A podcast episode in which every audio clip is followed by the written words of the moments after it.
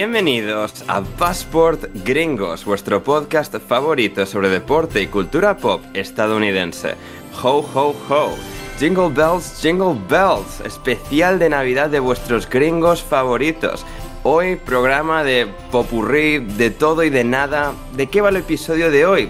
De nada, como diría George Costanza en Seinfeld. Pero entre medias seguramente hablemos de la MLS, del peor equipo de la NBA, de récords y traiciones en la NHL, de propaganda egomaníaca en la NFL, de películas festivas. ¿Es Die Hard, La jungla de cristal, una película de Navidad? No lo sabemos, pero lo que sí sabemos es que esto es Passport Gringos. Y junto a mí, Ander Iturralde, se encuentra mi inestimable compañero y copresentador de este programa, es David Mosquera. ¿Cómo estás, David? Hola, Ander, ¿cómo estás? Feliz Navidad, feliz Navidad. Merry Christmas, Merry, Christmas.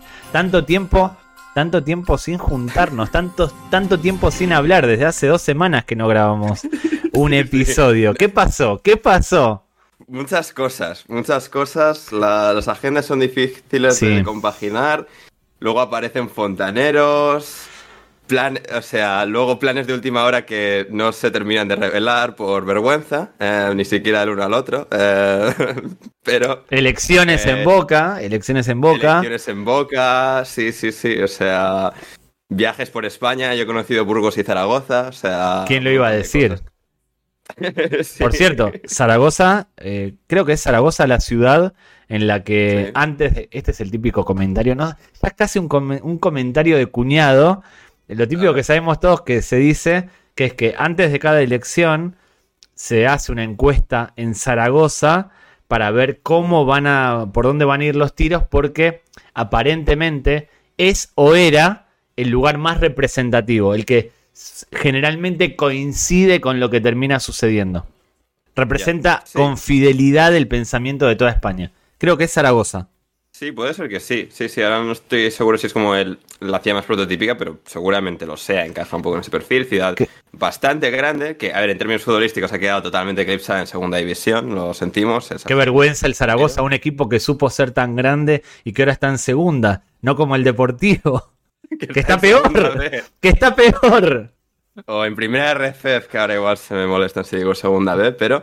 Sí. Em, pero, pero sí, sí, sí. Eh, pues eso sí, conocí esas dos ciudades, todo, todo guay. Estuve con nuestros amigos del Capologist. Eh, también tenemos un sitio eh, más asegurado. Si algún día queremos hacer un, un, bolo en directo, Zaragoza ya nos han dado que hay para hacer un Pass por Gringos en vivo y en directo en, un bar. ¿Quién sabe, gente? ¿Quién sabe? Pero, pero bueno. Es, cosas abiertas. Es un muy buen motivo para ir a. Una muy buena excusa para ir a Zaragoza. Sí, sí. No se me ocurre otra. No se me ocurre otra. bueno, puede ser que sí, pero lo que tiene Zaragoza. O sea, bueno, es una. A ver, no voy a decir que pilla desmano, porque no pilla exactamente desmano, pero bueno, es una ciudad que está como un poco entre pues, el País Vasco, Madrid, Barcelona. Lo que tiene perfecta es la conexión Madrid-Barcelona y que pilla justo en medio, el AVE siempre para en medio. Y, ahí está, tiene, tiene eso a favor, así que es relativamente accesible, fácil de llegar, pero bueno, eso ya se verá eh, en el futuro. Lo importante es que estamos ya de regreso, de vuelta en vuestras vidas. Y, o sea, la gente también me sorprende, David, no, no ha habido inundación de mensajes. Yo creo que la gente ya da por hecho que esto, o sea, que, está, que tiene mucho lío, pero es como, no, pedidnos. O sea, si una semana faltamos, por claro. favor, o sea, que nuestro ego, que nuestro ego se daña, si no. Es que da la sensación de que somos, lo sabemos, pero da la sensación de que somos totalmente, completamente prescindibles. Si desaparecemos, o sea... nadie se pregunta, nadie dice, ¿habrá pasado algo? David, ¿estás bien? Ander, ¿estás bien? Nadie nos preguntó, ¿se pelearon? ¿Vuelve Paz por Gringos? ¿Fue el episodio de Patch el último? especulado algo, o sea. Hace más de una, hace un año, vamos a cumplir un año, y creo que una sola semana no publicamos episodio. Una sola semana. Sí, no, porque al final, entre, o sea, si algún, o sea, creo que ha habido dos semanas que no publicamos el episodio estándar, pero hicimos directo esas dos semanas. Claro. O sea, es la primera vez que no hemos hecho ningún tipo de contenido en eso, una que ha sido ya dos, eh, sí, dos semanas, dos semanas y media prácticamente. Claro, esta semana la salvamos, la salvamos con este episodio que vamos a publicar seguramente antes de Navidad. Pero Exacto, exactamente. nadie, somos el, vecino que muere que está dos semanas criando gusanos hasta que alguien huele algo y decide llamar a la policía diciendo, creo que, que mi vecino, un tipo muy simpático que siempre saludaba, la acaba de quedar. Por favor, vayan a averiguar. ¿Somos eso en el mundo de los podcasts? Habla, No sé, o habla, no habla mal de nosotros. Habla mal de ustedes, nuestros seguidores. Le damos lo mejor que tenemos cada semana. Correcto. Pero bueno, O sea, estamos. mi- mi- mira- mirada de decepción por nuestros oyentes en esta ocasión, ¿eh? Estamos. No estamos enfadados, pero sí estamos decepcionados. Sí, sí, de todas formas, Ander, estamos en Navidad, Sí. pre- cerca de, de Nochebuena, así que es la época en la que uno, esto no, no lo enseñó Hollywood, no lo enseñaron las películas, en las que uno Sí. perdona y se reconcilia con todos aquellos con los que tiene algún tipo de rencilla o, al- o alejamiento. Así que los perdonamos. Estamos en época, en época navideña y los perdonamos. Este episodio, que va a ser, como dijo Ander, una especie de, de batiburrillo de temas, Total. tendría que ser, para respetar la tradición norteamericana, un refrito de episodios del año. Porque no hay serie norteamericana que al llegar na- Navidad no ponga el típico episodio con escenas de episodios de todo el año. Nosotros, eso requiere mucho trabajo, requiere mucha Total, o edición, sea, es- exacto, es que es mucho re- revisar episodios, cortarlos. Guionizar. pegarlos, guionizar, exacto. Aquí es como, venga, encendemos y vamos a hablar de cosas.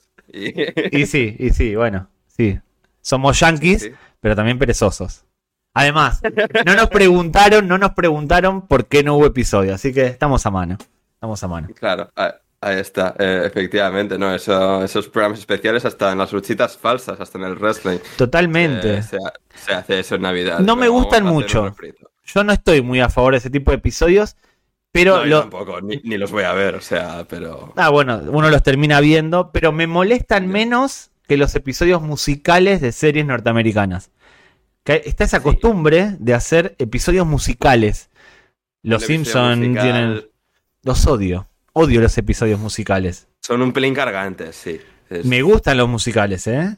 Soy fan de las películas musicales. Yo canto lo que. Sí, pero digamos, claro, o sea, pero una cosa ya dedicada a eso, intentar como hiperponer el concepto a una cosa cotidiana, tal, que no tiene nada que ver con Sí. eso, siempre resulta un pelín forzado. Muy forzado. Así que, sí, Pero bueno, sí que es lo, lo que tiene. yo te quiero Eh, hacer una pregunta. Pero yo te quiero hacer una pregunta. En Inglaterra, Adelante. en la época de fiestas, Navidad de Año Nuevo, hay Sí. fútbol. El Boxing Day, hay partidos todos los días. Es como la fiesta del fútbol. En Estados Unidos, ¿hay algo parecido o similar entre Navidad y Año Nuevo? ¿O paran? ¿O qué, qué, qué hacen?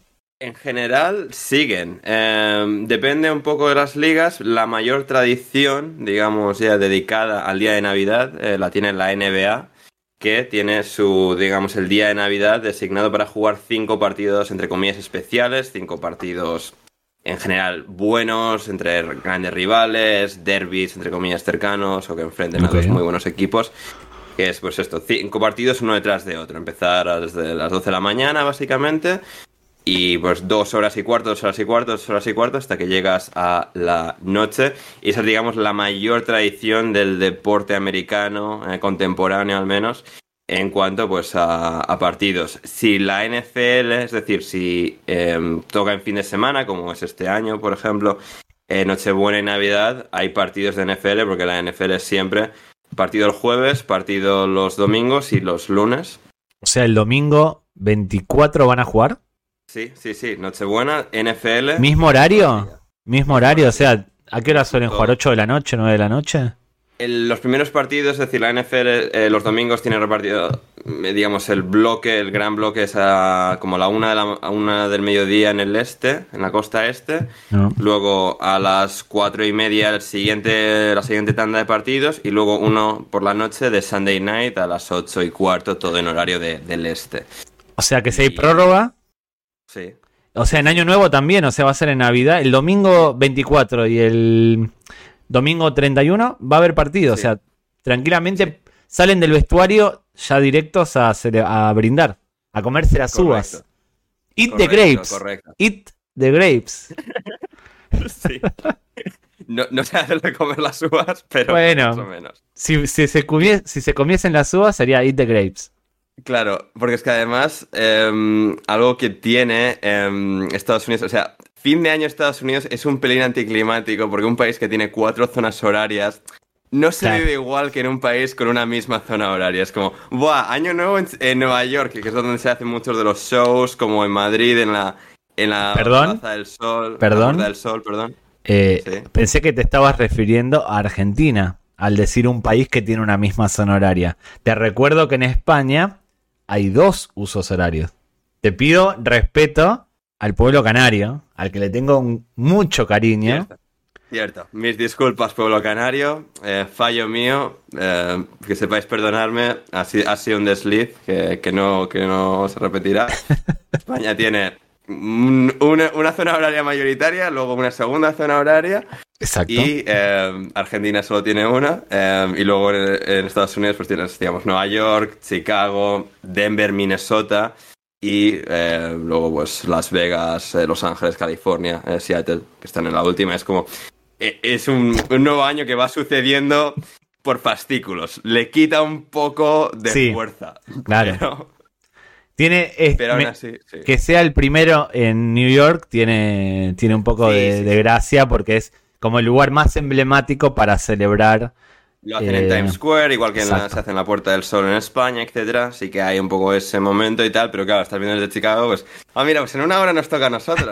Qué guay. Claro, están esperando. Uy, a ver qué pasa.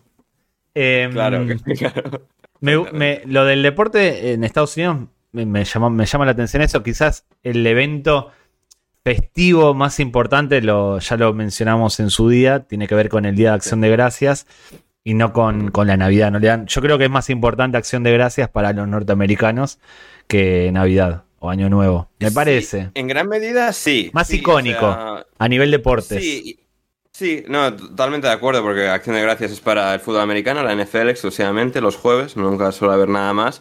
Y sí que es una fiesta que tiene un poco un grado de importancia un pelín mayor, porque eso siempre son jueves, siempre tienes un poco el puente, digamos, jueves, viernes, fin de semana. La gente es cuando más se reúne, cuando más viaja la gente para ver a la familia y reunirse y cenar y todo esto.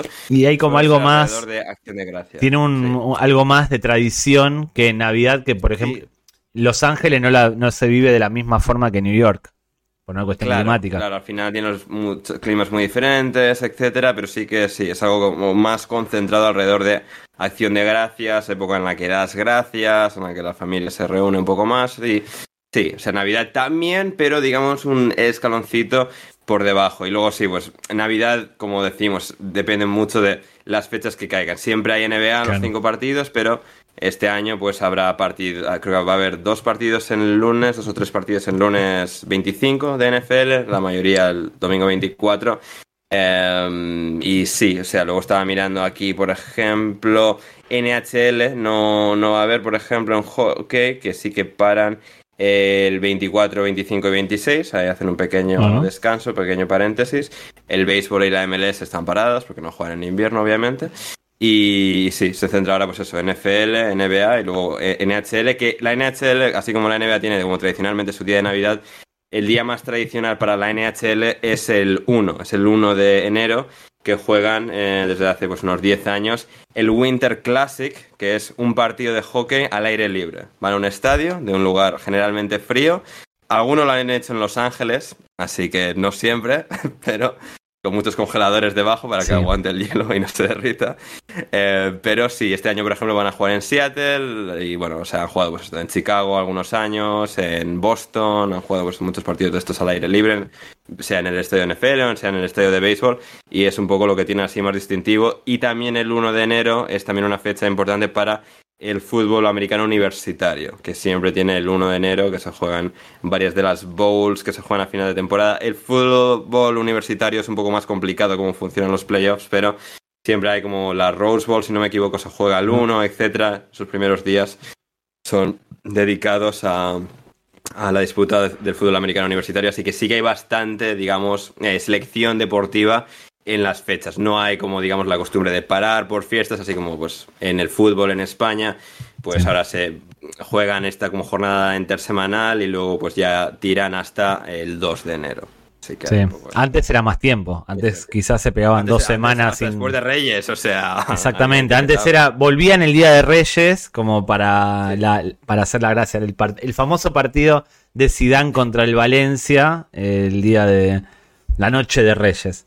Eh, en ese sentido, creo que Inglaterra capitaliza mucho mejor las fiestas poniendo partidos en esos días, porque yo ya no tanto ahora, pero hubo una época en la que en Navidad, como tradición, me ponía la Premier de fondo y veía. Ahora tengo la tradición en Argentina, hay un programa que se llama el programa de la Vecchia, de la Vecchia, que es un periodista que desde el año, desde finales de los 90, hace el resumen del año con los mejores goles, las mejores paradas, los, cerrados de gol, las curiosidades, eh, los mejores jugadores, cómo le fue a los argentinos y demás.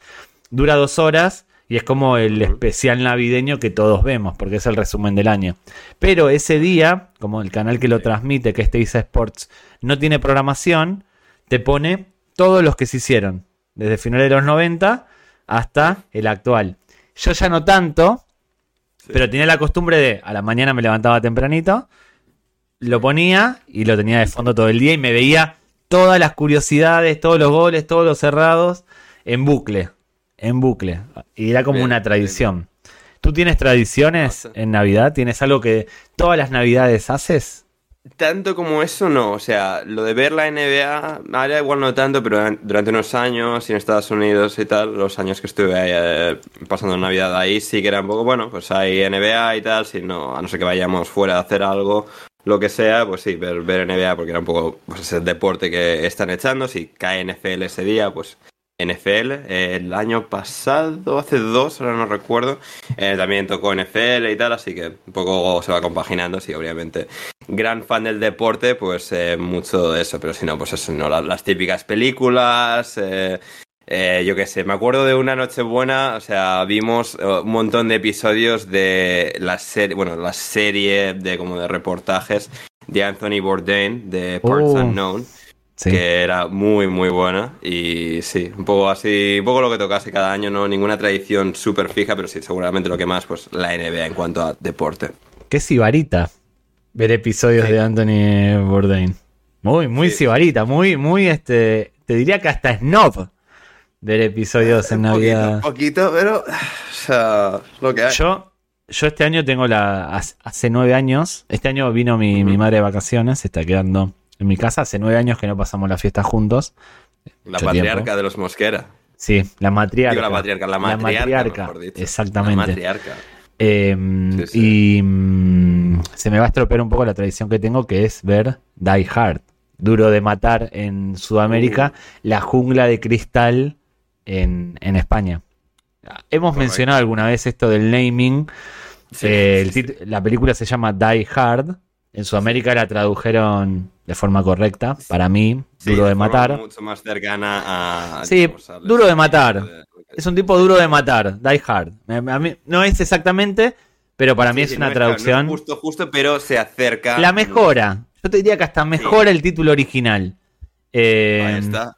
Y en España le pusieron la jungla de cristal por el Nakatomis Plaza, que es un edificio eh, eh, que no existe, o sea, el edificio existe, pero no se llama Nakatomis Plaza, que está en Los Ángeles. O sea, hay visitas a ese edificio. Para los que no lo saben, eh, si van a Los Ángeles, pueden visitar el episodio, el, edificio en el que se filmaron algunas escenas o que se utilizó como locación. Obviamente, muchos se grabaron en estudio de Die Hard.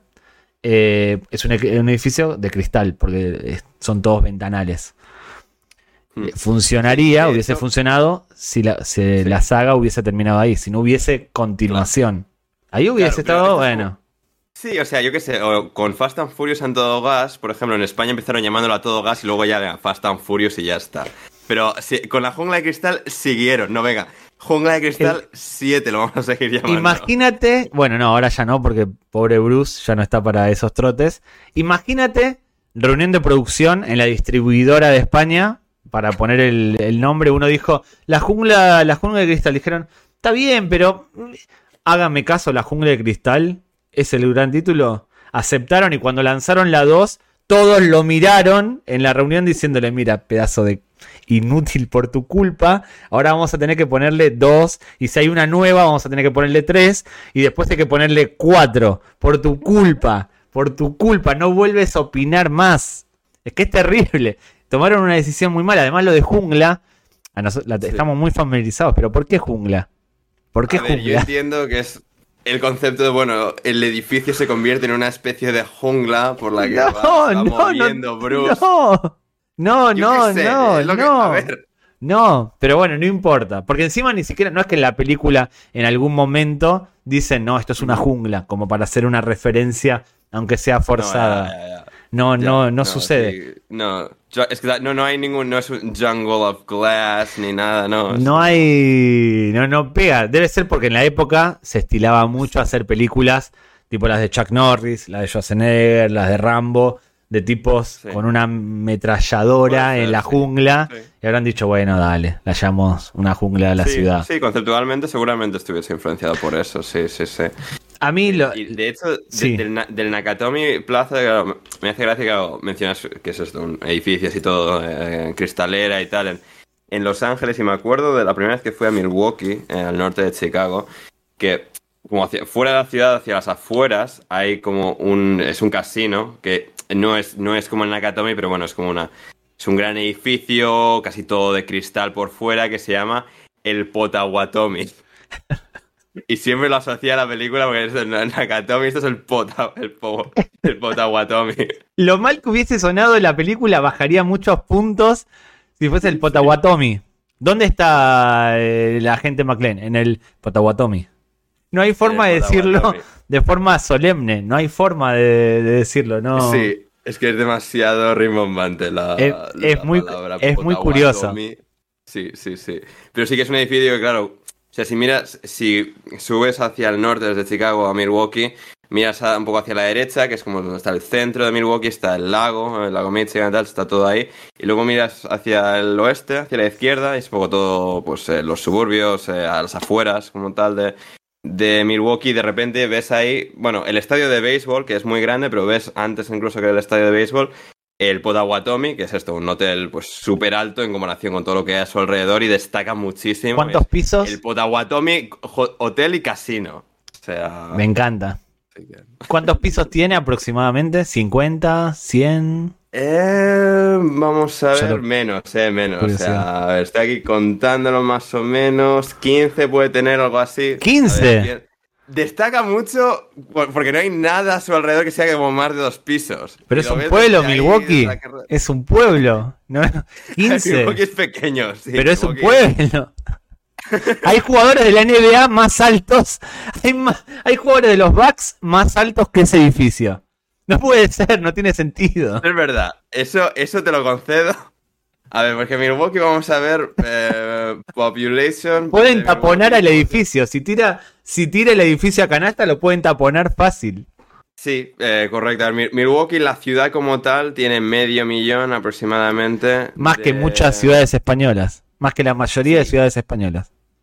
Con todo el área metropolitana de Milwaukee es un millón y medio. Pero eh, sí, tienes una ciudad pues relativamente pequeña en comparación. y sí. Sí. Pero sí que es un edificio que destaca mucho desde la autovía y tal, porque no hay nada a su alrededor que ni se le acerque en altura. No hay nada que pase de dos o tres plantas. Qué puto pueblo. Dicho esto, yo tengo la tradición de ver, de ver eh, Die Hard, porque realmente es la película navideña por excelencia. Hay un debate en la cultura pop norteamericana largo y, que dicen, dicen, ¿es o no es una película navideña? Bueno, no hay, no, hay lugar, no hay lugar al no, no, hay que darle bola ni prestarle atención al que dice que no es una película navideña. Primero, porque transcurre en Navidad, que eso es lo de menos. Porque que transcurra durante eh, Navidad no quiere decir que sea una película navideña. Estamos todos de acuerdo. eso se supone que es eh, el, el, punto del argumento, ¿no? Que como ocurre en Navidad, es, digamos. Va mucho más allá. Claro, pero aunque, no, puede que eh, aparezca de fondo la Navidad y que no tenga nada que ver con la Navidad, pero incluso durante la película hay un montón de referencias a la Navidad. Por ejemplo, John McClane le manda un mensaje a Hans Gruber con uno de sus secuaces asesinados que pone jo, jo, jo, feliz Navidad. Eh, entre otras cosas, la Navidad está integrada en lo que son los guiones y en lo que es la escena. De hecho, eh, en todo momento hay alguna referencia a la nave. Pero a lo mejor hay un podcast que voy a recomendar. Acá no solemos recomendar podcast. Un podcast eh, que se llama ¿Cómo, ¿Cómo, robar el mundo? de Sebastián De Caro y no me sale el nombre, apellido Fareta, que analizan, que analizan eh, Die Hard y tiene un montón de connotaciones bíblicas. Yo no me, yo en su momento cuando escuché el podcast dije es verdad, es verdad, es verdad. O sea, explican cómo esa película es mucho más que una película de acción y que es mucho más película navideña que mi pobre que Home Alone o que qué bello es vivir. varios ejemplos. ¿Cómo se llama la mujer de John McClane? Que bueno, ella se ah, llama John, Juan, nombre bíblico. ¿Cómo se llama la mujer de, John McClane? Eh, Holly. Ah, Holly. Holly. ¿Qué traduce Holly, por favor? A ver, Holly y Holy son dos cosas, o sea, no es, no es la... Pero sabes lo que quiero decir. Sígueme, sígueme el juego. Sígueme el juego. Sí, sí, sí, sí. Que sería eh, santo. Eh, Holy Grail, el santo grial. Sagrada, santo. Sagrado. Y demás. Exacto, sagrado, santo, efectivamente. Eh, están en el Nakatomi Plaza. Una torre alta de japoneses, la empresa para la que trabaja Holly, la empresa que secuestran es japonesa, hablan japonés, los terroristas son alemanes, hablan alemán, hay norteamericanos, hay un montón de idiomas como si fuese la torre de Babel, como si fuese ah. una torre de Babel. En las alturas. dicho japoneses, alemanes, estadounidenses, solo me faltaban los rusos y los italianos. Y, los españoles no, los españoles no. Ah, Pero ¿sabes por qué no estaban los españoles en eso? Porque estaban ganando Copas de Europa. Porque estábamos, estábamos ganando Copas de Europa. Estos estaban peleando por territorios, por cuestiones religiosas y demás. Los españoles estábamos ganando Copa de Europa. Con nuestro querido Real Madrid. Es así. Todo, todo pensado por el generalísimo. Dijo, que se maten estos. Nos íbamos a ganar Copas de Europa. En gallego lo decía, para que no lo entiendan. Pero bueno, hay, no quiero, no, no, no quiero revelar el, contenido del podcast. Lo recomiendo cómo robar el mundo. Busquen eh, Duro de Matar. Buscarlo si os interesa. Y realmente, cada una de las explicaciones parece a propósito que el, que el guion haya estado pensado de esa manera. Y no descabellado, porque esto quizás hay mucha gente que no lo sabe. Cuando se hace un guion, repiten las mismas fórmulas y tratan de llevar historias. Todas las historias ya están contadas. Simplemente eh, cuando se aparece una película en una novela nueva, es una adaptación de una historia que ya existe. No sé si hay 40 historias nada más que van sufriendo adaptaciones.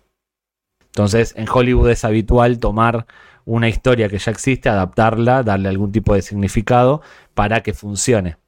La Biblia funciona, una película que se basa en la Biblia va a funcionar. Star Wars funciona porque ya hubo películas anteriores que utilizaron la misma fórmula y que funcionaron. Y así con todo. Pero bueno, película navideña por excelencia que siempre veo en Navidad.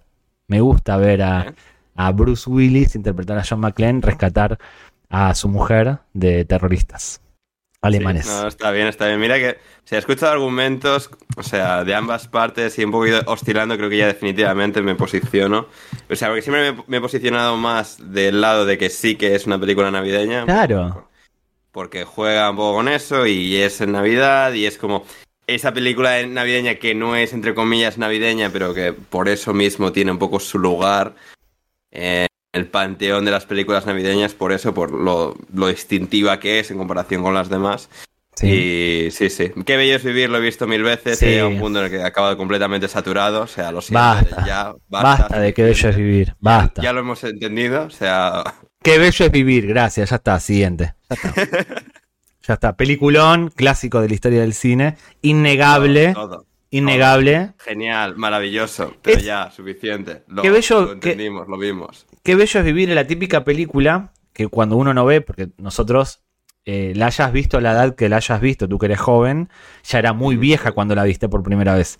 cuando yo la vi por primera vez, ya era muy vieja. Y cuando la veas tú, si no la viste, que estás viendo esto, va a ser más vieja todavía.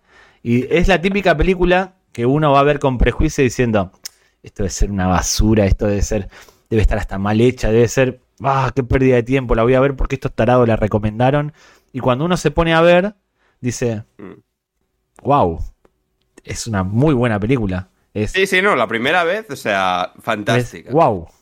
Diez veces después, menos, pero la primera vez... No la vería diez veces de, porque ya el mensaje se cae, o sea, la idea es como que ya va perdiendo. claro, claro, por eso, pero digo, en plan, está todas las navidades y tal, por la que ya las ha visto varios años y tal, de la vez medio de paso, de medio lado, pues. Sí, yo digo, estoy, estoy diciendo que no la vería, no, no, es para ver muchas veces, y después me veo todas las navidades Die Hard.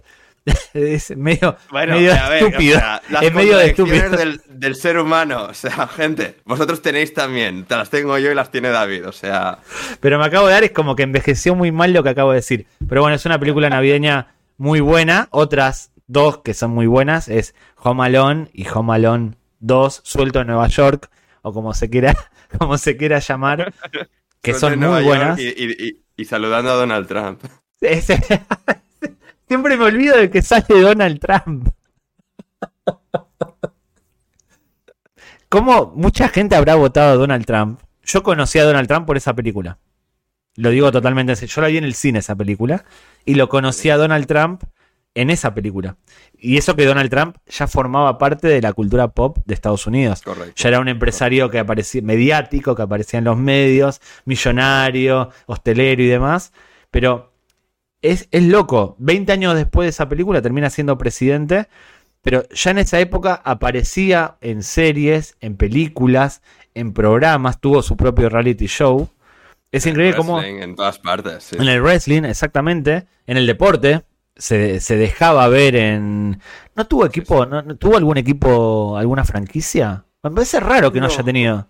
Como tal, no, se habló mucho, creo que cuando... Creo que falleció uno de los dueños de los Buffalo Bills, eh, igual esto es como 2014 o algo así, dos, tres años antes de presentarse a presidente y me suena que era como una historia de, ojo, que igual Donald Trump compra los Buffalo Bills. Eh. Pero es raro que no... sí, es un poco como más cerca llegó y tal, y bueno, pues creo que un poco se movía en ese mundillo, pero digamos quizás sus aspiraciones eran un poco diferentes, simplemente pues al final no se dio la, la oportunidad exacta, al final si eres Trump, pues piensas, bueno, pues intentar comprar uno de los equipos de Nueva York, o pues Buffalo no es Nueva York, pero bueno, está en el estado de Nueva York. No vas a comprar un poco, yo qué sé. Los Knicks. El tipo apuntaba a los Knicks seguro.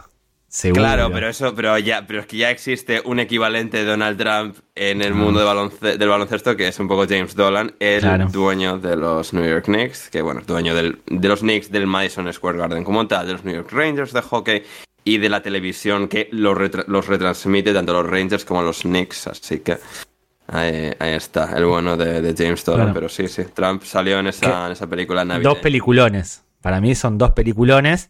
Sí. Que tengo que decir que, más allá de lo un poco bizarro de su argumento, envejecen bien. Son películas muy entretenidas. Nadie puede decir lo contrario. Sí, sí, no, a ver, para el momento y tal, hombre, hoy en día chocan mucho porque es como tienes que adaptarte a no había teléfonos móviles, no había internet, no había absolutamente nada. Las trampas. Tienes, claro, o sea, tienes que un poco transportarte y un poco conceder que, vale, el chiquillo, o sea, es un genio, o sea, que deja a MacGyver a la altura del betún, o sea. No, pero con trampas muy estúpidas.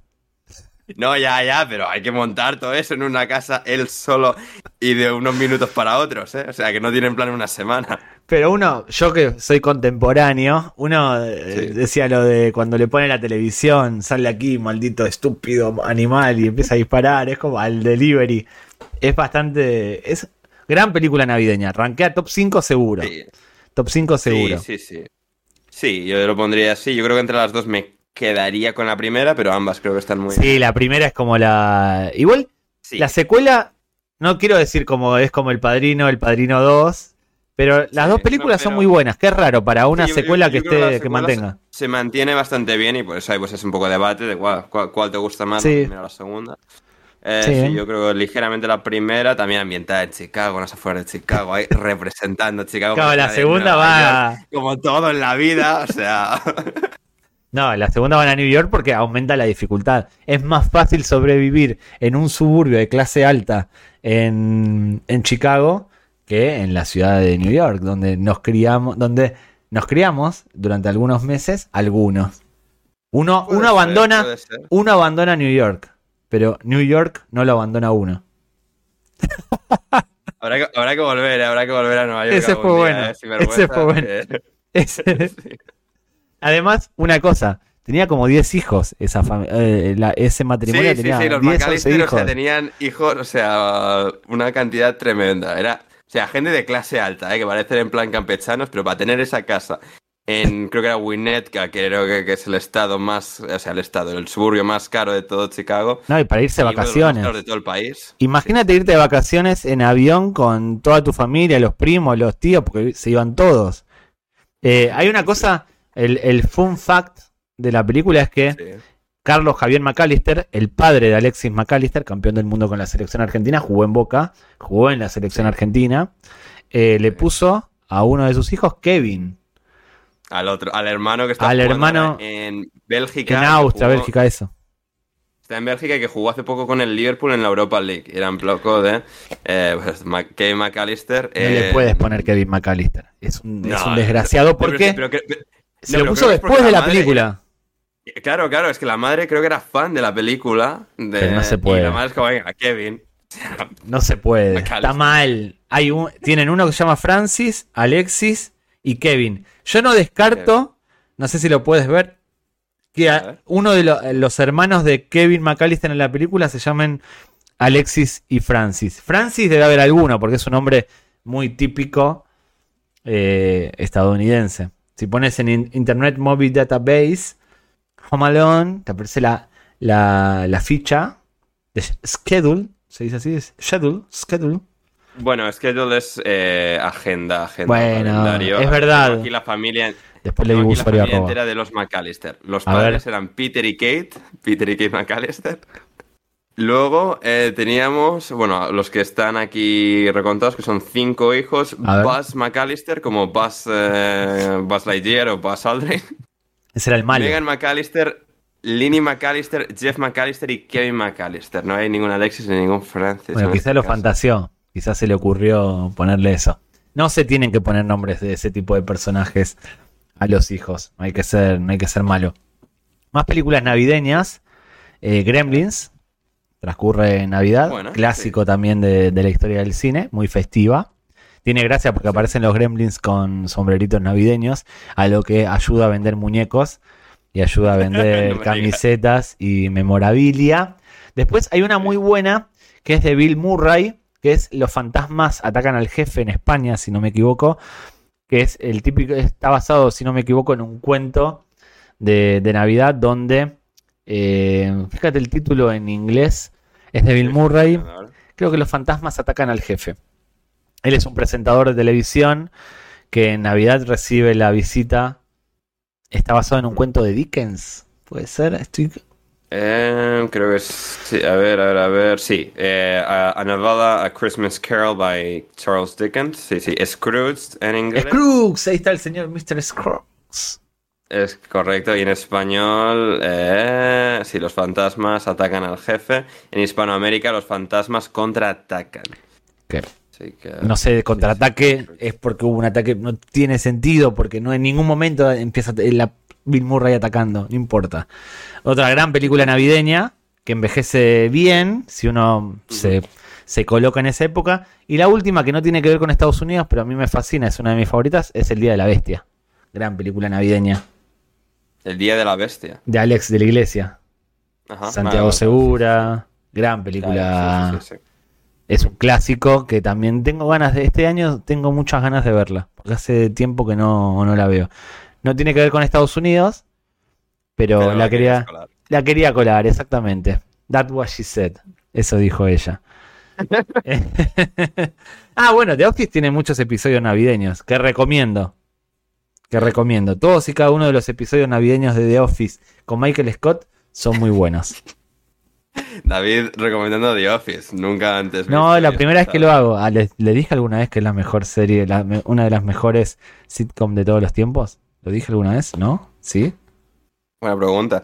Hay una serie de películas navideñas, por ejemplo, la, la de Tim Allen, eh, de Santa Claus, Papá Noel y tal, que, claro, me lleva. Está, porque estaba pensando, a ver, ¿cómo puedo hilar esto de vuelta al deporte ver. de alguna manera? A ver. Como, bueno, a ver, Tim Allen, bueno, nacido en Michigan, tuvo la serie de sus manitas en casa en español. en Home España. Improvement. Home Improvement, sí, sí. La veía. Muy buena Eh, serie. Sí, sí, sí, que sí, era- me acuerdo de, de verla y bueno, que esto es un eh, carpintero que es, bueno, presentador del programa de reality, que te- como un poco bricomanía. Bri- el presentador de Bricomanía, exactamente, tal cual. Sí, básicamente. Y, y que él, digamos, se mudó a Denver. eh, porque, o sea, diría que acabó en prisión un tiempo, luego salió, acabó en, en Denver. Y de hecho, hay una segunda serie más reciente, un poco en el estilo de Home Improvement, que es él con una familia, en este caso tres hijas en vez de tres hijos, que se llama Last Man Standing, que está ambientada en vez de Michigan, en Colorado, en Denver y que hay muchas referencias a la primera eh, y luego salen actores de la primera serie, etcétera, pero en un universo diferente. Y este año el partido de Nochebuena, el Sunday Night que toca en Nochebuena de la NFL va a ser Denver Broncos contra New England Patriots. Mm. Así que ahí estaban a jugar esa, esa Nochebuena por la noche que, claro, es a las ocho y cuarto en el este, ellos van a empezar a las seis y cuarto, un poco más temprano para lo que es domingo por la noche, pero da nieve también, así que igual ni se juega si la nieve es demasiado fuerte, pero... Están deseando que haya nieve algunos. Yo creo que los jugadores están Sí, diciendo sí, sí. que haya nieve, no juguemos. Correcto. Sí, sí, sí, sí, sí. Que, que muchas veces, digamos, eh, siempre, es decir, si un partido se pospone por nieve, en la NFL siempre va a ser por la seguridad de los asistentes al campo, los espectadores que puedan ir y volver a casa. Si empieza como a nevar un montón, una vez ya está todo el mundo ahí, es como, nada, se juega, chavales. No importan los jugadores. Los jugadores no, importan. no, los, jugad- los jugadores que tiren y se apañen, que ahí está, la nieve no le va a pasar nada, le va a costar más, pero... Mo- se- el- el- la nieve es agua. La nieve es agua. Claro. Es agua. Correcto, correcto. Y hay partidos muy icónicos de la NFL bajo la nieve. La gente que busque highlights en YouTube y tal, hay muchos vídeos de. Sí, pero al final son partidos muy, muy icónicos eh, bajo la nieve, porque al final no es como el fútbol, o sea, sí que se ralentiza mucho el deporte, se convierte en algo de mucha más resistencia, pero digamos no tiene que rodar una pelota Claro. por el suelo, por el césped. O sea, mientras puedas tirar Claro. para adelante, hay posibilidad de jugar. Sí, Y- porque no hay. sí, sí, los no es como en el rugby que tiran la pelota al piso y la patean a veces. No, realmente no. O sea, sí que la, la tienes que poner en el suelo, en el piso, para pegarla una patada, pero no, digamos... No hay, movimiento. digamos, ese forcejeo. Exacto, no hay movimiento, digamos, de la... ¿Se pelota permite? ¿Eso ¿no? está permitido en el fútbol americano? Lo que se hace en el rugby a veces, de que vas corriendo, te vienen a marcar, tiras la pelota, la pateas para adelante y vas. ¿Eso se podría Claro, llegar no, a hacer? eso no, no, diría que patear para adelante, eso sí que no se puede. Lo Pues no recuerdo haberlo puede- visto. Nunca, no recuerdo No, haberlo visto. Di- Diría que eso, o sea, nunca lo, he visto a nadie, juraría que en las reglas está que no puedes hacer eso, pero lo que sí se puede hacer, como también en el rugby, aunque se hace poco y la- a veces la gente piensa que no, es pasar el balón infinitamente hacia atrás, porque en el rugby ah, infinitamente puedes Claro. pasar el balón hacia atrás. En la NFL, la, la diferencia, digamos, eh, fundamental del deporte es que puedes pasar una vez hacia adelante, así como en el rugby no. En la NFL puedes pasar quarterback. una vez hacia adelante, Digamos, Claro, en la primera. una vez hacia adelante, pero digamos, en una. eh, si, la, si el contexto se da para ello, puedes pasar el balón hacia detrás todas las veces que quieras. Digamos, Ah. no está el deporte eh, montado a través de ese tipo de jugada, pero sí que hay momentos en los que eh, uno intenta avanzar y no puede y tal, y consigue dársela a uno que está al lado. Que, o sea, al lado mientras tiene que estar por detrás y puede seguir avanzando Ah, y bien, así bien. infinitamente. Ha habido algunas jugadas así muy, eh, muy carambolescas que En películas. un poco proseguir.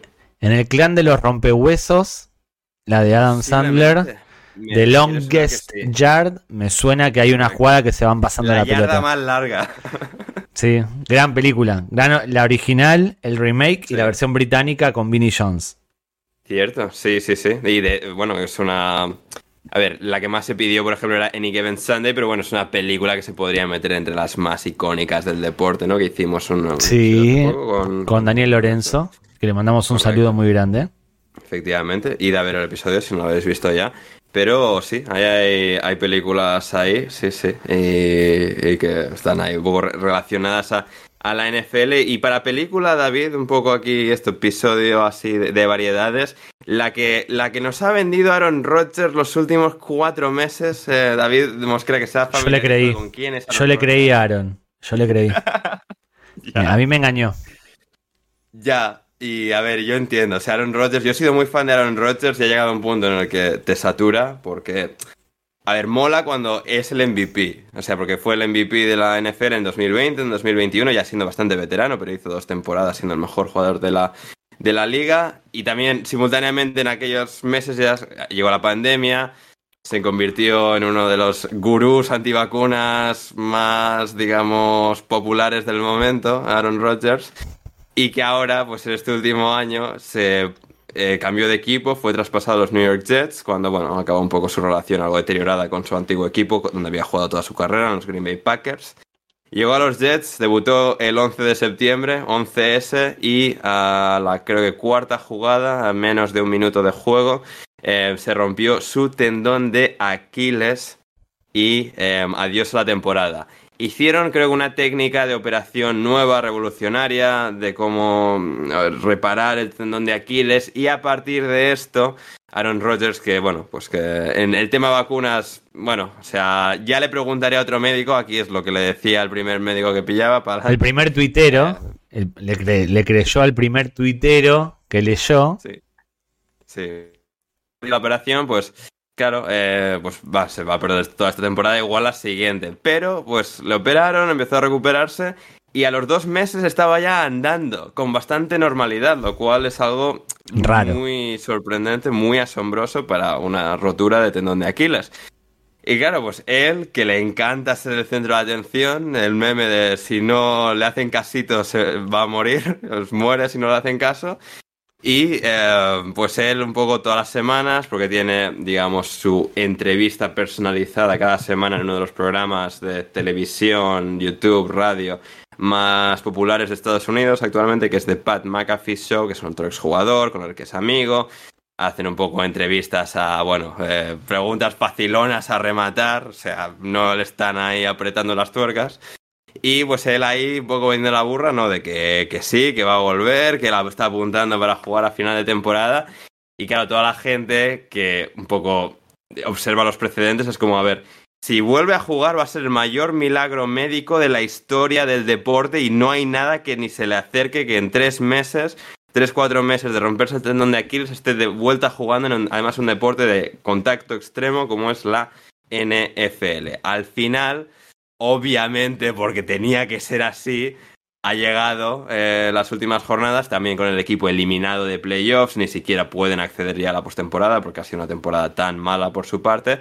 Pues eh, no, no ha sido así, pero él ha estado intentando vender la burra hasta el final porque necesitaba casito. Es que hasta fue a partidos, se puso a lanzar balones en la previa de partidos en el terreno de juego.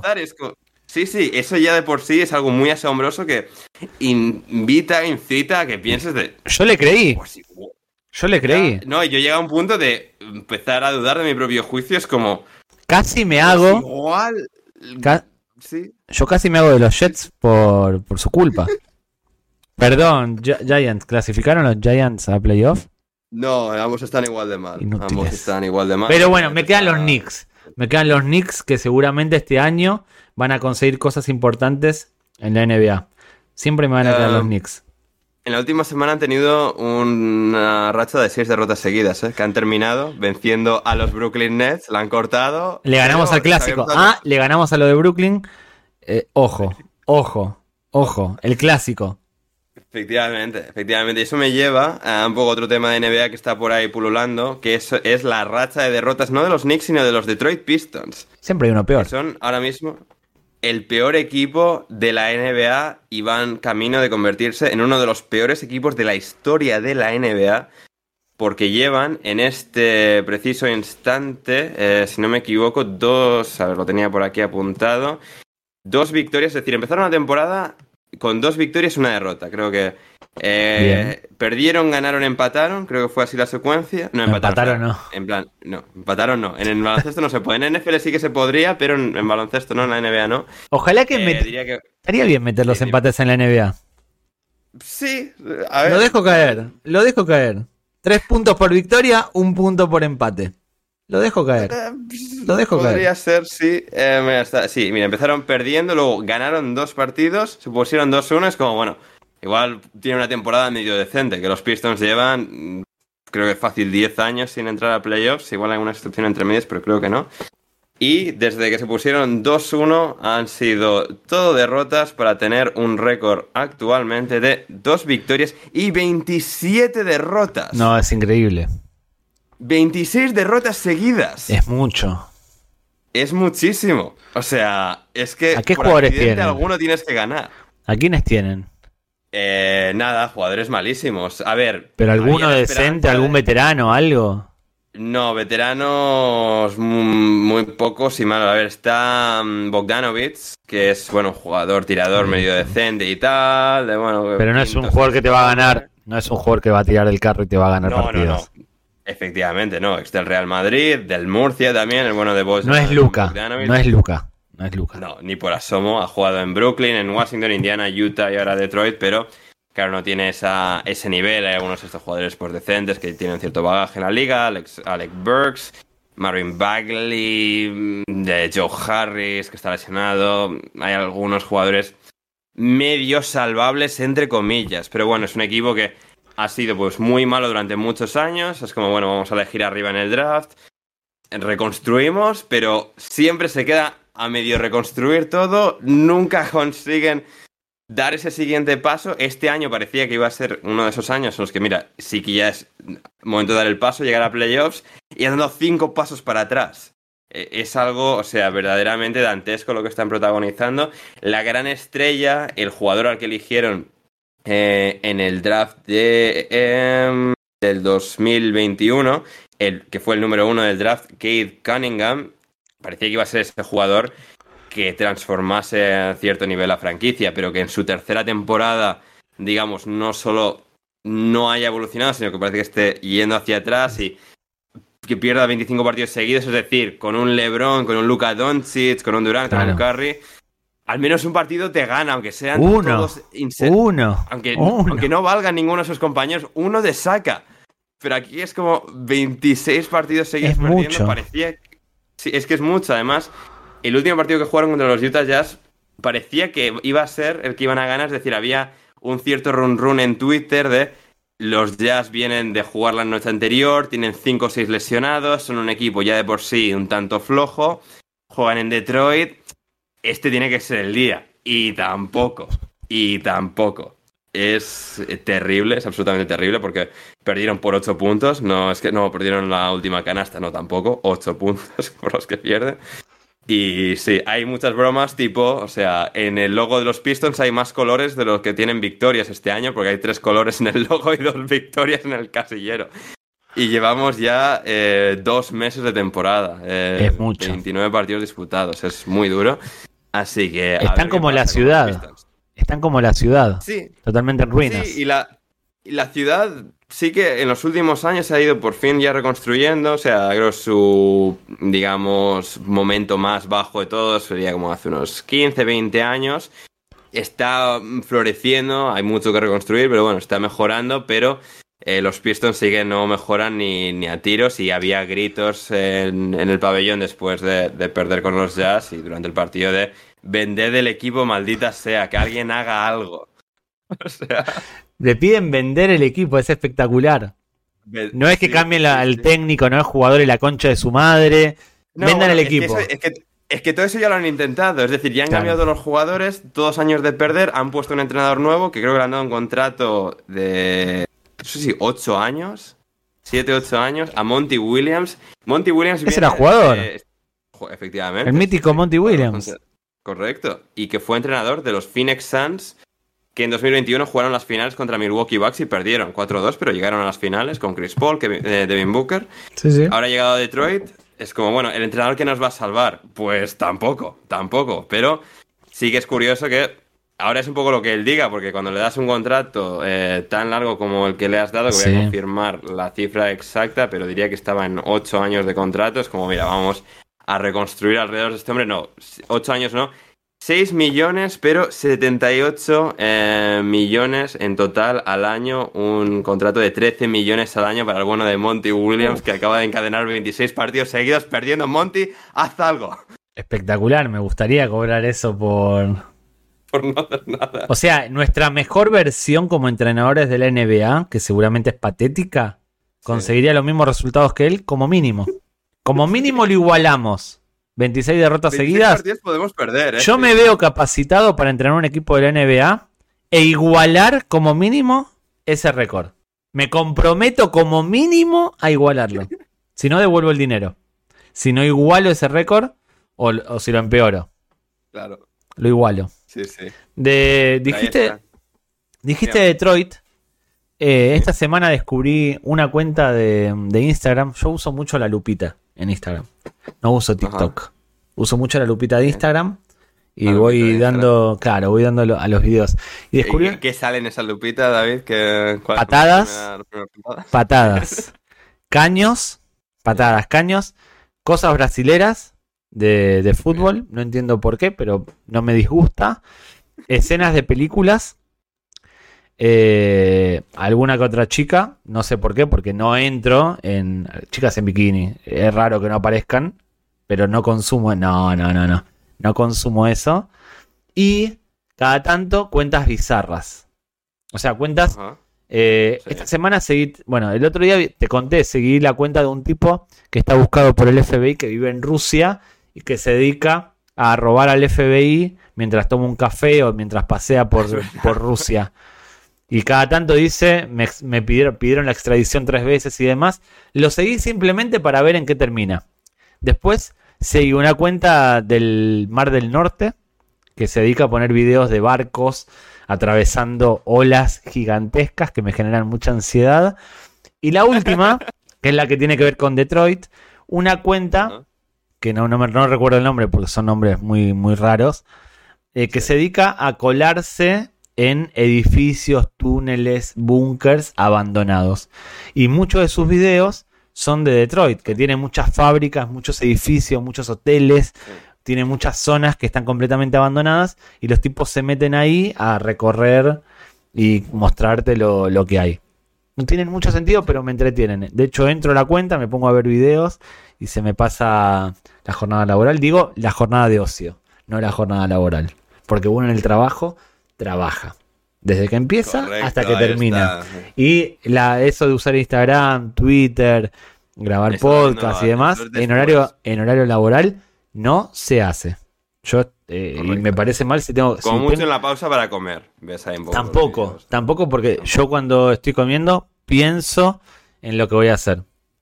Preparando las reuniones. Siempre. Siempre. Pero bueno, descubrí esa cuenta y me hiciste acordar de Detroit, que tiene muchas zonas abandonadas, que es una ciudad, para el que no lo sabe, que fue desindustrializada. Tenía la, mayor parte de la industria automotriz y de mm, metalurgia y todo eso de Estados Unidos se centraba ahí.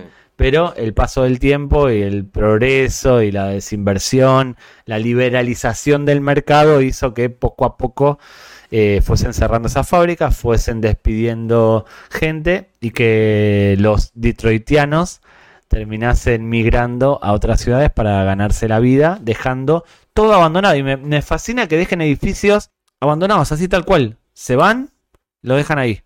Sí, sí, sí, no, es, una ciudad muy curiosa. Yo he tenido la, suerte de, verla no muchas veces y bueno, sí que estuve un tiempo viviendo a las afueras de Detroit, no en la ciudad como tal. Eh, de los años en Estados Unidos, pero eh, sí, o sea, eh, es una ciudad eso muy, muy interesante por eso. O sea, hay zonas que están bien, o otras zonas un poco más, pues obviamente, no, no abandonadas, pero bueno, venías a menos, un poco en decadencia, y luego sí, zonas un poco con, con edificios así, fábricas y tal, totalmente abandonadas, que sí que eh, son muy, muy interesantes de observar. Luego ya tienes también zonas que ya un poco eh, remodeladas, reconstruidas, en la que ya hay un poco gentrificación, gente mm. eh, guapa, blanca, con dinero, tal, un poco tal. Como nosotros. La, alta, sociedad.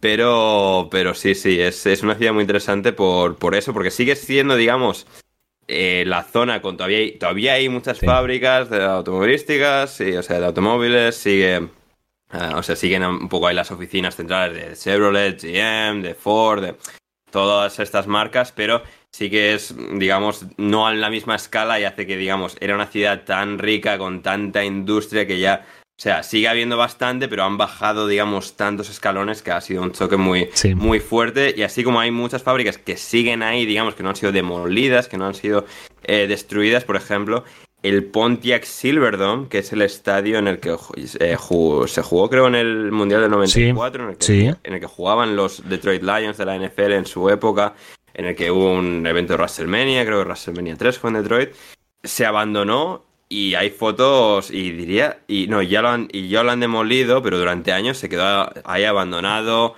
tenía un techo que se cayó y había pues esto, eh, fauna y toda clase de, vegetación alrededor del estadio y dentro del estadio. Y también han tirado, demolieron hace pocos años el estadio al que se fueron los Detroit Pistons, el pabellón, que es el Palace de Arbor Hills, que está como a media hora más o menos al norte de la ciudad, eh, que era uno de los pabellones más grandes, pero digamos estaba pues, muy fuera de sitio, tenían problemas de, aforo muy muy grandes los Pistons, que lo siguen teniendo en cierto modo, por bueno, por, por la ciudad como está distribuida, la gente que queda y tal. Hay que, hay que tener ganas de ir a ver, hay que tener ganas de ver un equipo que pierde 26 partidos consecuos, ¿eh. Hay que, tener, ganas, hay que tener ganas. Efectivamente. Efectivamente, pero sí, el Palace de Burgins, que es donde ocurrió, o sea, el famoso evento Malice at the Palace, eh, la pelea de Ron Artest, Termino O'Neill, de los Indiana Pacers con los aficionados de los Detroit Pistons, o sea, que podemos dedicar a eso. Hay que dedicarle, hay que dedicarle. Pero sí, sí, es eh, un, un, evento muy, muy curioso. Y luego también el contraste con Detroit, un poco todas esas zonas, que luego tienes Ann Arbor, que es donde está la Universidad de Michigan, que es un sitio pues súper guay, de pasta, de gente guapa, rica, blanca, con dinero, todo ese, ese rollo. También hay gente afroamericana, obviamente, pero bueno, pues ya un poco eh, lo que es el desnivel de control, de, digamos, potencia del digamos, del poder socioeconómico y tal, pues está un poco distribuido como está, em, pero eh, Ann Arbor sí que es pues un poco todo lo contrario, tiene un estadio gigantesco de fútbol americano, caen más de 100.000 personas, lo llenan todos los fines de semana, de los, bueno, 10 partidos más o menos que juegan cada, cada año los, los eh, Wolverines del Michigan, de la Universidad de Michigan. Así que sí, sí, es una zona muy curiosa del país. Y, eso, en los 80, eh, fue el escenario de una de las películas más icónicas de esa época, de Robocop. ¿Es verdad? Donde para paliar la inseguridad que había, porque fue el comienzo del fin de, de la ciudad, eh, las autoridades, el gobierno detroitiano decidió eh, crear un, tipo medio policía, medio robot para, para defender las calles. Es increíble la, ¿eh? el comienzo de la película es increíble la escena en la que tirotean a, a la gente a la gente no me acuerdo el nombre que da vida a Robocop y a la y a la como, como le vacían cargadores y ta, ta, ta, ta, ta. es muy brutal Sí, sí, sí, totalmente, porque además, sí, es una sí, película. El concepto de la película es que es eso, ¿no? O sea, eh, un poco son robots policías como eso. Imagínate que se hace hoy en día, ¿eh? La gente igual tendría, sobre todo en 2020. Se hizo, se hizo una remake en el 2015, 16, estimo. Ah, bueno, vale, sí, pero bueno, si es un remake y tal, o sea, bueno, puedes decir que eh, no es, digamos, tan...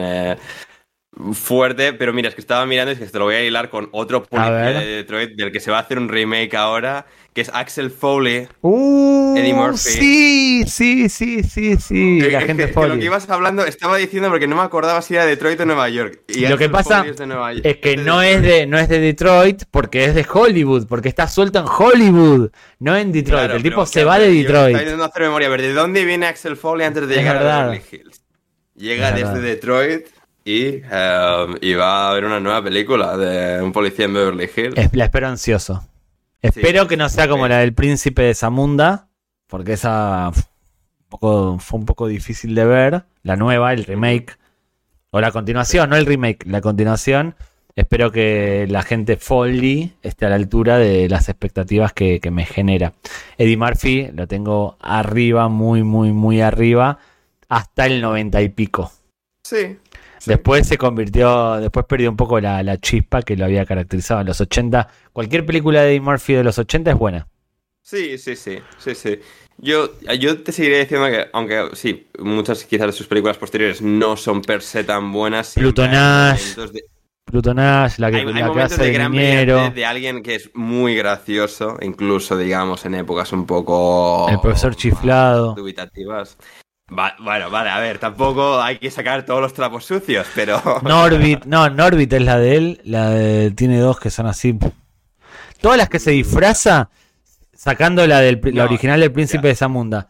Todas las Sí. todas películas que Eddie Murphy hace más de dos personajes, uff. Ya, no, esas sí que son un poco más... Sí, no, eso es cierto, eso es cierto, eso es cierto. Eh, pero sí, sí, sí. No, a ver, a ver qué tal, a ver qué tal. Eh, porque si luego el stand-up también de Eddie Murphy o Uf. sea, es... Los dos, el mítico Row, creo que se llama, ¿no? Row, los de los 80, Eh, diría que es- que sí, sale con sí, el traje rojo, y hay otro que sale con el traje violeta, que son de los 80, son excepcionales. Sí. Masterclass total de stand-up. Creo que es Row. Correcto. A ver, sí. Los, No me acuerdo. eh, uno es Delirious, que es Buenísimo. el más, más icónico de los dos. ¿Y cuál es el otro? Ah, ah, no, pero también el nombre del otro. A ver. Yo creo que es Row, pero Puede ser que sí, espera, a ver, a ver, a ver.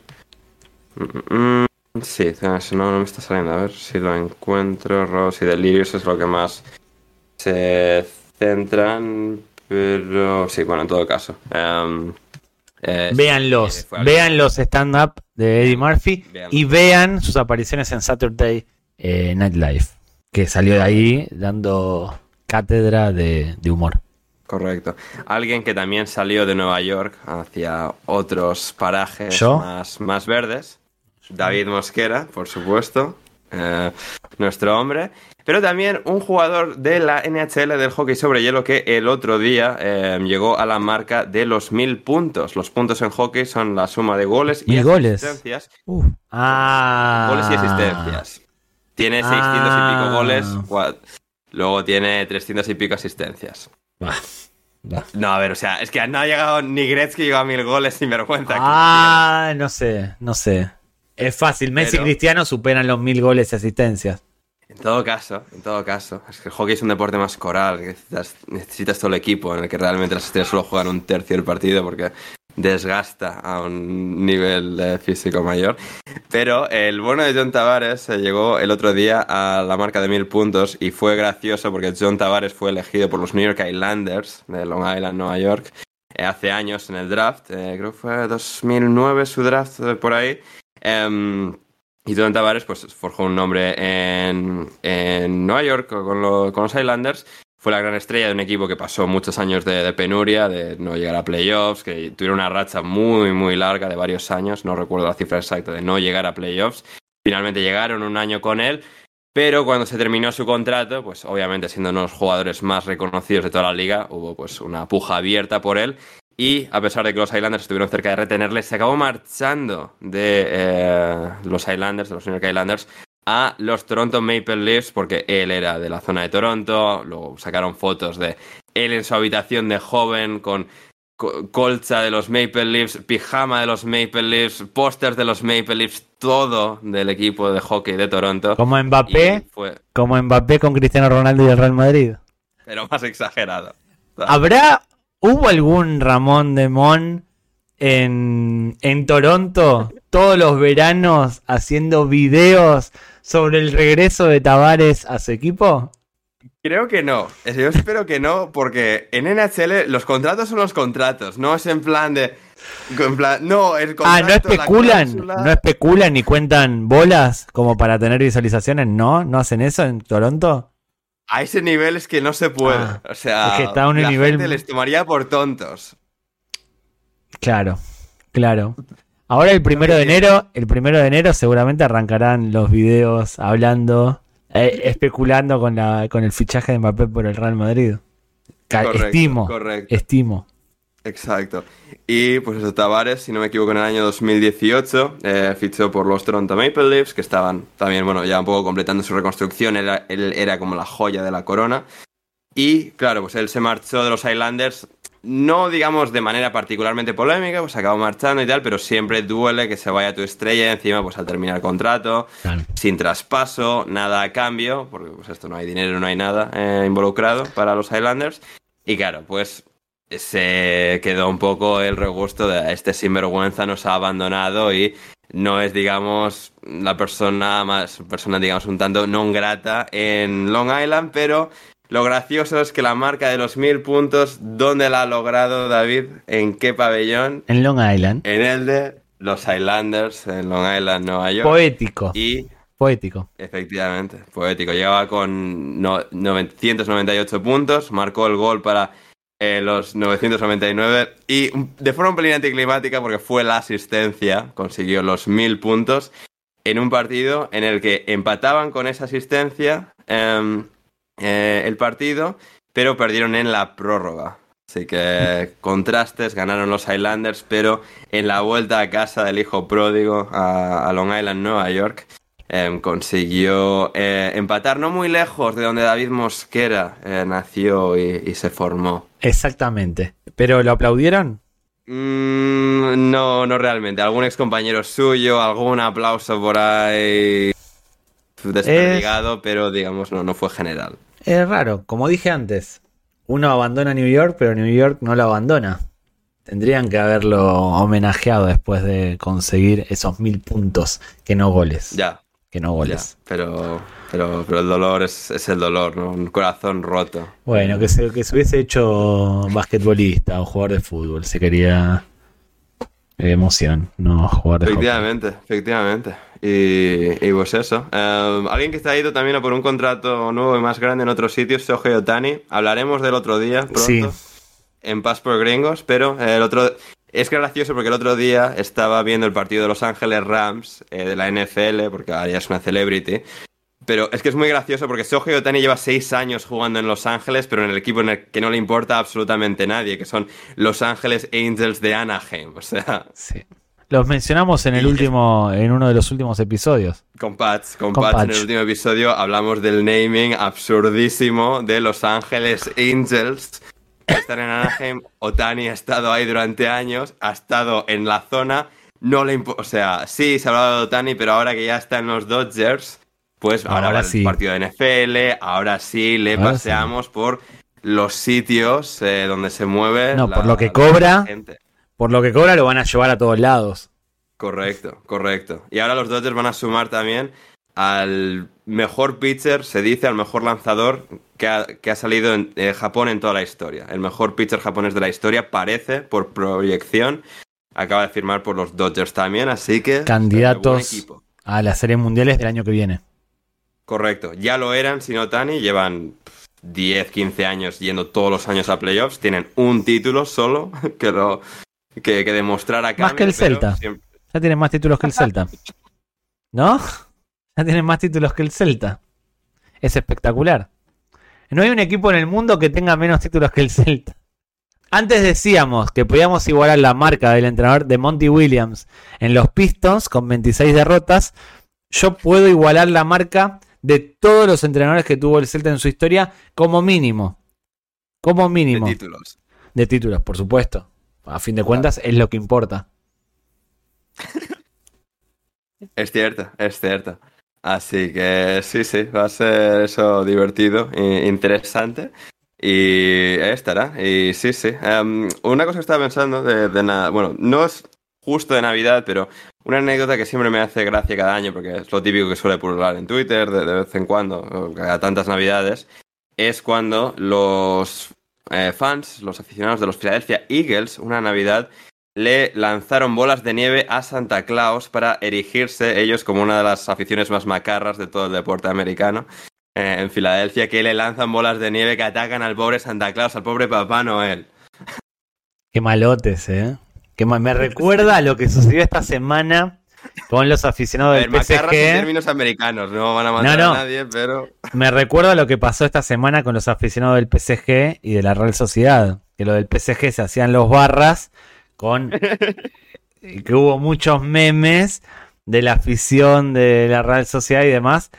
Eh, don't mess with the Vascos, ¿no? No te metas con Yo, una anécdota para ir terminando, me acuerdo, en la universidad jugábamos torneo de, de liga de la residencia. Yo vivía en una residencia universitaria, había un campeonato, semifinales, en el otro equipo, el partido picante, éramos bastante pendencieros, ganábamos, quedábamos muchas veces segundos, pero después terminamos, hicimos una dinastía de títulos, ganábamos todo. En el otro equipo había un vasco al que yo no le caía muy bien, que digamos, y el partido estaba picado. Le pegó una patada a, a un compañero de mi equipo, el árbitro no pitó nada, él agarró la pelota, se fue, y yo me acerqué corriendo a él como haciendo que le iba a pegar una patada. El tipo se protegió y yo le saqué la pelota. No, yo no le iba a pegar una patada porque encima el tipo era grandote, fuerte. Entonces le saqué la pelota y me fui con la pelota. Yo soy bastante zorro para eso. Y me levantó de atrás. Y cuando me levantó, obviamente yo me, quise hacer el que me encaraba, el tipo me mataba. Y el tipo estaba muy enojado y le dije, vasco tenías que ser. Le dije así, vasco tenías que ser, bajito. Cuando le dije eso, vi el terror, vi el terror, el miedo que tuve ese día, vi todos sus ojos rojos viniendo hacia mí a pegarme. Lo tuvieron que agarrar entre 10 personas para que no me pegue. Yo, viendo que estaba sujetado, que lo estaban sujetando, me fui para adelante, no me fui para atrás, porque yo no podía retroceder, no podía yo estaba muy asustado. Yo sabía que si me quedaba mano a mano con él, ni siquiera.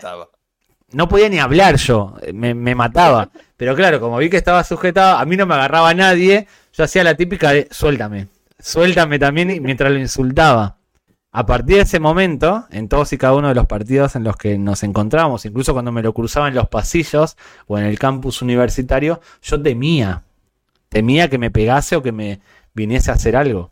No lo hizo. Lo que habla muy bien. Eh, eh, lo que habla muy bien de él. Porque me mataba. Esto era un vasco en Canarias. Sí, bueno, un neoyorquino argentino gallego en Canarias eh, era yo. Pero yo que tengo un talento para hacer enfadar a las personas, yo no pensé que se fuera a enojar tanto. No calibré.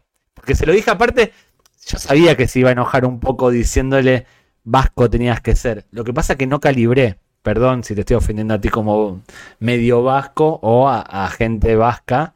No soy muy de ofenderme por los estereotipos vascos. Pero fue, yo te juro, nunca tuve tanto miedo de recibir una paliza como ese día.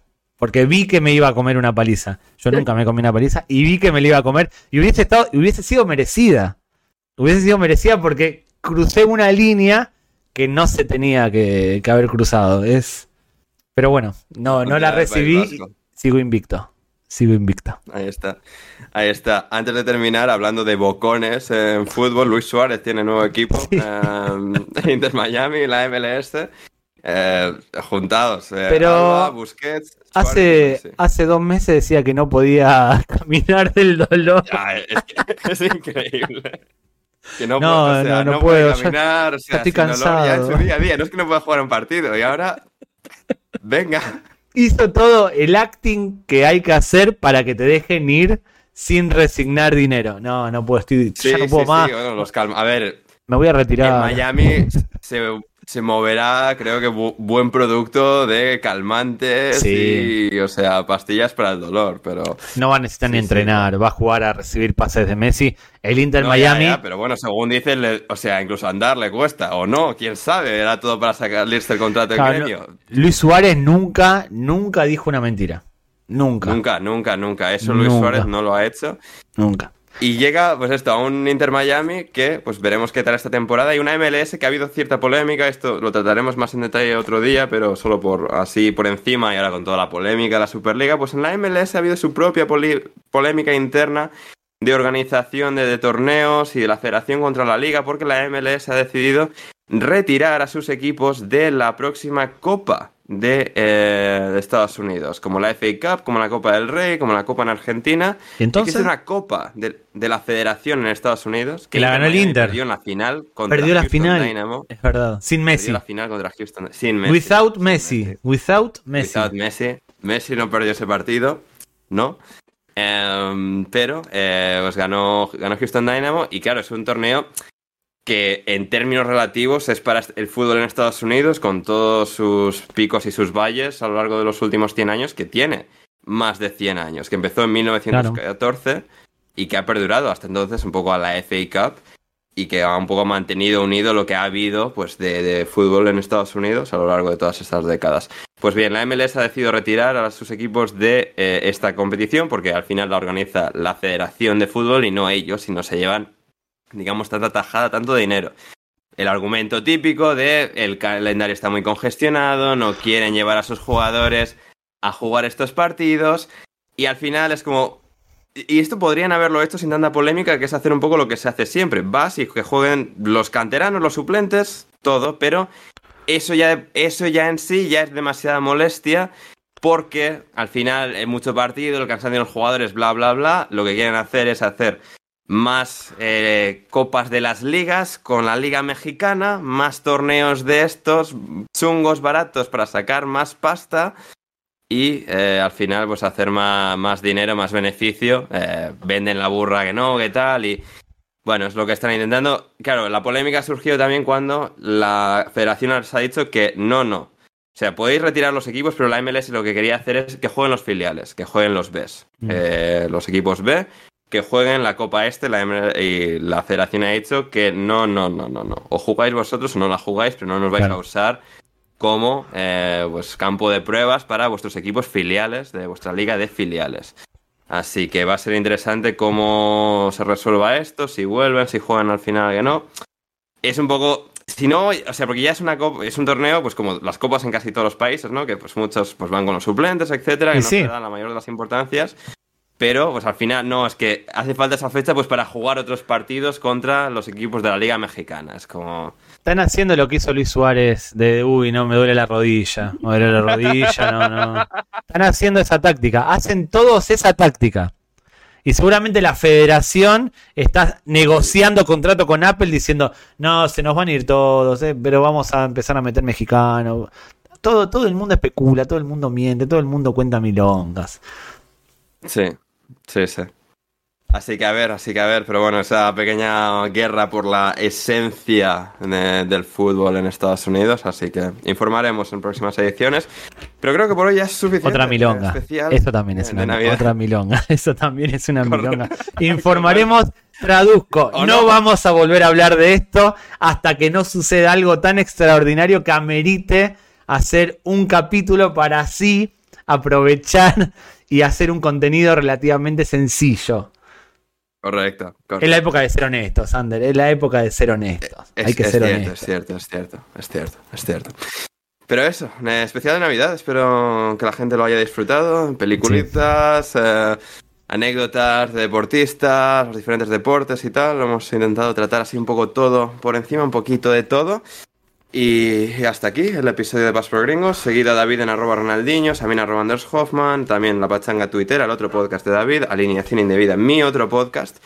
Y a Pass por Gringos en arroba Pass por Gringos en TikTok, en Twitter, en Instagram, en todas partes. Suscribíos, activad la campanita, dejad like, comentad cualquier cosa que os haya llamado la atención, que os haya gustado o disgustado del episodio de hoy en la cajita de comentarios aquí abajo en YouTube. Si nos escucháis en podcast, en iVoox, en Spotify, también lo podéis hacer dejar vuestros comentarios, vuestras reseñas, todo, todo, todo es absolutamente bienvenido. Y estamos muy cerquita, muy, pero que muy, muy, muy cerquita de los mil suscriptores, que es una cifra minúscula para la mayoría de youtubers, pero para nosotros es grandísima. Así que si no están suscritos, pónganle seguir, pónganle suscribirse, es gratis y nos hace mucha ilusión llegar a mil.